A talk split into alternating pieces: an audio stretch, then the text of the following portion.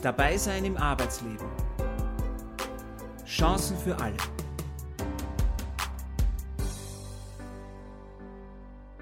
Der Podcast von Dabei Austria. Herzlich willkommen bei Dabei sein im Arbeitsleben. Chancen für alle, sagt Sandra Knopp. In unserem Podcast stellen wir Ihnen junge Menschen vor, die dabei sind, berufliche Perspektiven zu entdecken und jene, die sie auf diesem Weg unterstützen. Heute bin ich zu Gast bei den Jugendcoaches der ÖSB Consulting, die ihren Bürostandort unweit des Wiener Westbahnhofes haben. In einem Besprechungsraum nimmt der 19-jährige Amir Platz, der hier auf seinen ehemaligen Jugendcoach Clemens Auböck trifft. Also ich heiße Amir und ich besuche derzeit die dritte Handelsschule und ich bin jetzt 19 und ich habe vor, eine Lehre zu machen. Amir, der nur beim Vornamen genannt werden will, möchte in einer Bank oder in einer Versicherung arbeiten. Wirtschaft interessiert ihn von klein auf. Ich habe auch immer gehofft, im Bankbereich tätig zu sein, weil ich finde, dass im Bankbereich oder im Wirtschaftsbereich zu arbeiten, in diesem Bereich hat man wirklich viele Aufstiegsmöglichkeiten und man kann besser Geld verdienen und das ist der Grund, warum ich mich sehr interessiert habe für das Bankwesen, Versicherungen. Und da muss man gut sowohl mit Zahlen können als auch mit Menschen. Also ist das ja, etwas, was dir liegt? Ja, Gott sei Dank. Also ich kann sehr gut mit Menschen reden. Ich kann auch gut mit Kunden umgehen. Ich habe Praktika gehabt. Und da habe ich wirklich herausgefunden, dass ich gut mit Menschen umgehen kann. Und ich tue mich auch nicht so schlecht mit Zahlen. Seine Praktika hatte der Handelsschule im Lebensmittel- und Sportartikelhandel und im Sommer 2022 in einer Fahrschule absolviert. Dabei hat er viel über sich erfahren. In alles im Praktika, vor allem in der Fahrschule, habe ich einfach, wie gesagt, herausgefunden, dass ich sehr gut mit Menschen umgehen kann und wie man mit Kunden umgeht, wie man eine Ware wirklich gut präsentiert und wie man die Probleme löst. Und ich habe auch administrative Tätigkeiten gelernt und gemacht im Bürobereich. Wohin er beruflich will, weiß Amir seit längerem, aber er wusste nicht wie. Zum ersten Mal von Jugendcoaching hörte er in der Polytechnischen Schule. Danach entscheidet er sich für eine private Handelsschule, will aber nach einem Jahr wechseln. Darüber spricht er mit Jugendcoach Clemens Auböck, der sich seiner Klasse vorgestellt hat.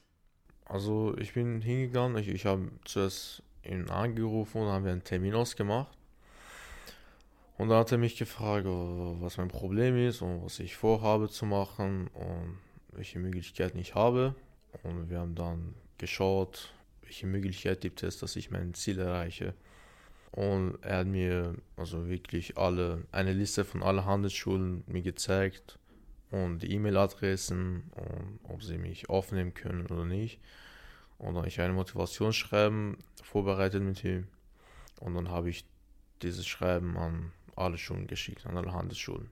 Dem ist zugute gekommen, dass der Amir sehr, sehr zielstrebig ist und auch sehr bemüht war, auch gute Noten zu haben, was sicher ein Vorteil war auch für den Wechsel. Und in weiterer Folge haben wir einfach versucht, auch immer wieder dran zu bleiben, gemeinsam auch. Es bewerben sich sehr viele Schüler für die zweite Klasse in einer öffentlichen Handelsschule und dadurch ist es wichtig, immer wieder mit den Direktoren in Kontakt zu treten, immer wieder nachzufragen, immer wieder zu versuchen, sich selber in Erinnerung zu halten. Und das habe ich mit dem Amir gemeinsam gemacht. Teilweise hat er sich bei den Schulen gemeldet, teilweise habe auch ich nachgefragt. Und so hat dieser Prozess bis zu dem erfolgreichen Wechsel mehrere Monate angedauert. Der Wechsel ist geglückt. Amir besucht nun die dritte Klasse einer öffentlichen Handelsschule in Wien. Mein Lieblingsfach sind Betriebswirtschaft und Englisch. Englisch habe ich gelernt, als ich im Kindergarten war. Also ich konnte mit vier auf Englisch schreiben, lesen und sprechen und auf eine Muttersprache nicht. Wir wechseln den Schauplatz.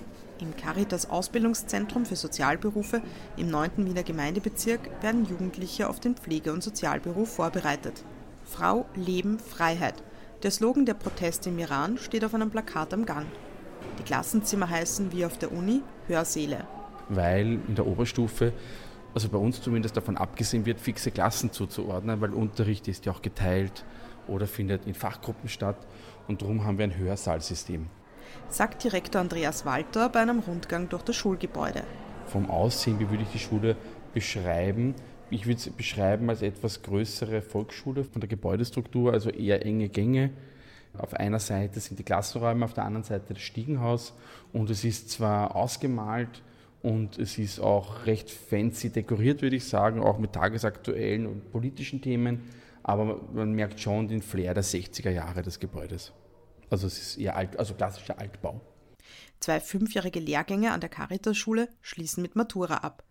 Die höhere Lehranstalt für wirtschaftliche Berufe mit Schwerpunkt Sozialmanagement und die höhere Lehranstalt für Pflege und Sozialbetreuung. Die dreijährige berufsbildende mittlere Schule bereitet auf Ausbildungen im Sozial- und Pflegebereich vor. Andreas Walter ist studierter Sozialpädagoge und Sozialarbeiter. Er hat jahrelang in einer betreuten WG gearbeitet. Vieles, was er dort gelernt hat, hilft ihm auch jetzt. Das ist definitiv die Erfahrung mit der Lebenswelt von Jugendlichen. Meine frühere Zielgruppe waren ja de facto 14- bis 20-jährige Jugendliche und da bekommt, hat man natürlich sehr stark mitbekommen, was sind Bedürfnisse, was sind äh, Dinge, die sie tangieren, welche Problematiken gibt es, welche Themen gibt es. Und das ist etwas, das kann man, habe ich hier stark mitgenommen. Also auch diesen Fokus auf, mein Motto ist immer, da muss man ein bisschen aufpassen, das darf man nicht zu so laut sagen, aber eigentlich ist mein Motto schon ein bisschen, dass ich Schule nicht zu ernst nehmen darf. Also für mich ist wichtig, zuerst ist der Mensch im Mittelpunkt und die Pädagogik. Also wenn den Schülerinnen gut geht, dann kann man gut arbeiten. Beziehungsarbeit heißt für mich gute Wissensvermittlung. Und nur wenn ich das mache, habe und verstehe, ich glaube, nur dann haben wir einen Schulort, der auch positiv konnotiert ist bei Schülerinnen. Das Caritas Ausbildungszentrum Seegasse, das auch einen Zweig für Erwachsene hat, hat aktuell rund 250 Schülerinnen bzw. Studierende und rund 80 Schüler bzw. Studierende. Man muss jetzt aber sagen, dass das sehr banal ist, weil ja gerade das Thema Transidentität, Persönlichkeit ein sehr starkes Thema auch bei jungen Menschen ist und wir hier auch einen sehr starken Schwerpunkt darauf haben, auch gerade Jugendliche, die mit einer Transgender-Thematik zu uns kommen oder schlichtweg sagen, eigentlich ist, fühle ich mich mit sozialem Geschlecht zugehörig, das nicht meinem biologischen entspricht und wir unterstützen das hier auch sehr und versuchen dem eben, wo wir können, entgegenzukommen. Und das Minimum ist sozusagen, die Personen auch dann, also die Betroffenen auch dann beim Namen anzusprechen, der sozusagen gewünscht ist, auch wenn er nicht auf dem Papier steht. Oder auch äh, bei Toiletten. Also wir haben ganz bewusst ähm, sowohl Toiletten für Jungs als auch für Mädels, als auch welche, die weder noch identifiziert sind, damit wirklich auch da so ein bisschen das Gefühl auch entsteht, ich muss mich nicht in soziale Kategorien einsortieren lassen, die es halt jetzt aktuell gibt, die aber eh Gott sei Dank jetzt auch gesellschaftlich aufbrechen. An der Schule sind zwei Jugendcoaches aktiv. Ihre Arbeit sieht Andreas Walter als zweites wichtiges Unterstützungsangebot neben der Schulpsychologin. Denn die Corona-Pandemie habe deutliche Spuren hinterlassen. Was, glaube ich, jeder Direktor in Österreich unterschreiben kann, jede Direktorin, sind die psychischen Erkrankungen, die haben massiv zugenommen. Also grundsätzlich, jetzt nicht nur bei uns, sondern generell bei jungen Leuten. Also gerade also Panikattacken, Angststörungen, Sozialphobien, da gibt es einen massiven Anstieg. Und das ist schon etwas, das ist dann auch für Schulen belastet und belastend, weil wir haben natürlich den Anspruch, Schülerinnen schon auch über das Wissen, über die Wissensvermittlung hinaus zu unterstützen. Und oft sind es aber dann Thematiken, die natürlich einen Schulbesuch auf Dauer sehr erschweren. Weil wenn ich mit mir selbst beschäftigt bin und mit meinen Krisen, dann bin ich natürlich nicht offen, um zu lernen und auch permanent vielleicht einen Unterricht, der oft sehr lange ist, zu besuchen. Deshalb gibt es an der Schule auch Projektwochen zum Thema psychische Gesundheit. Ein weiteres Thema ist die Sinnfrage, Immer wieder überlegen Jugendliche, ob sie am richtigen Ort sind. Ich glaube, die, die verzweifelte Frage ist oft dahinter, was soll ich tun?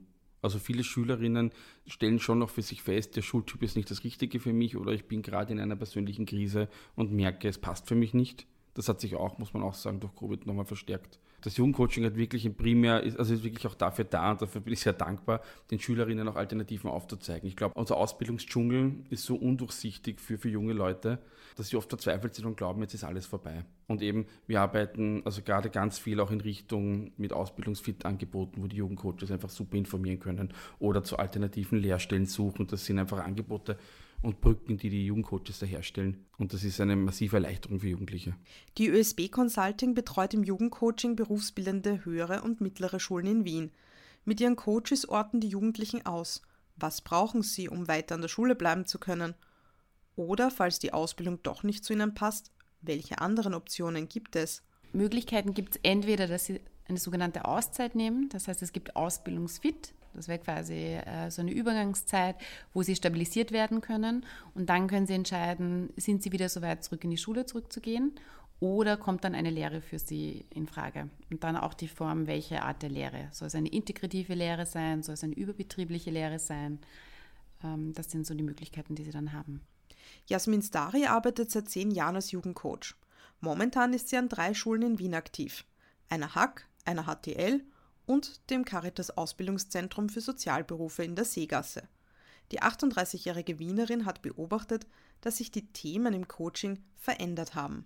Zu Beginn, als ich angefangen habe vor zehn Jahren, war sehr stark im Bereich äh, Lernschwierigkeiten, Nachhilfe, ein bisschen die Unsicherheit, ob sie in der Schule bleiben können oder nicht. Und momentan geht es sehr viel um psychische Themen.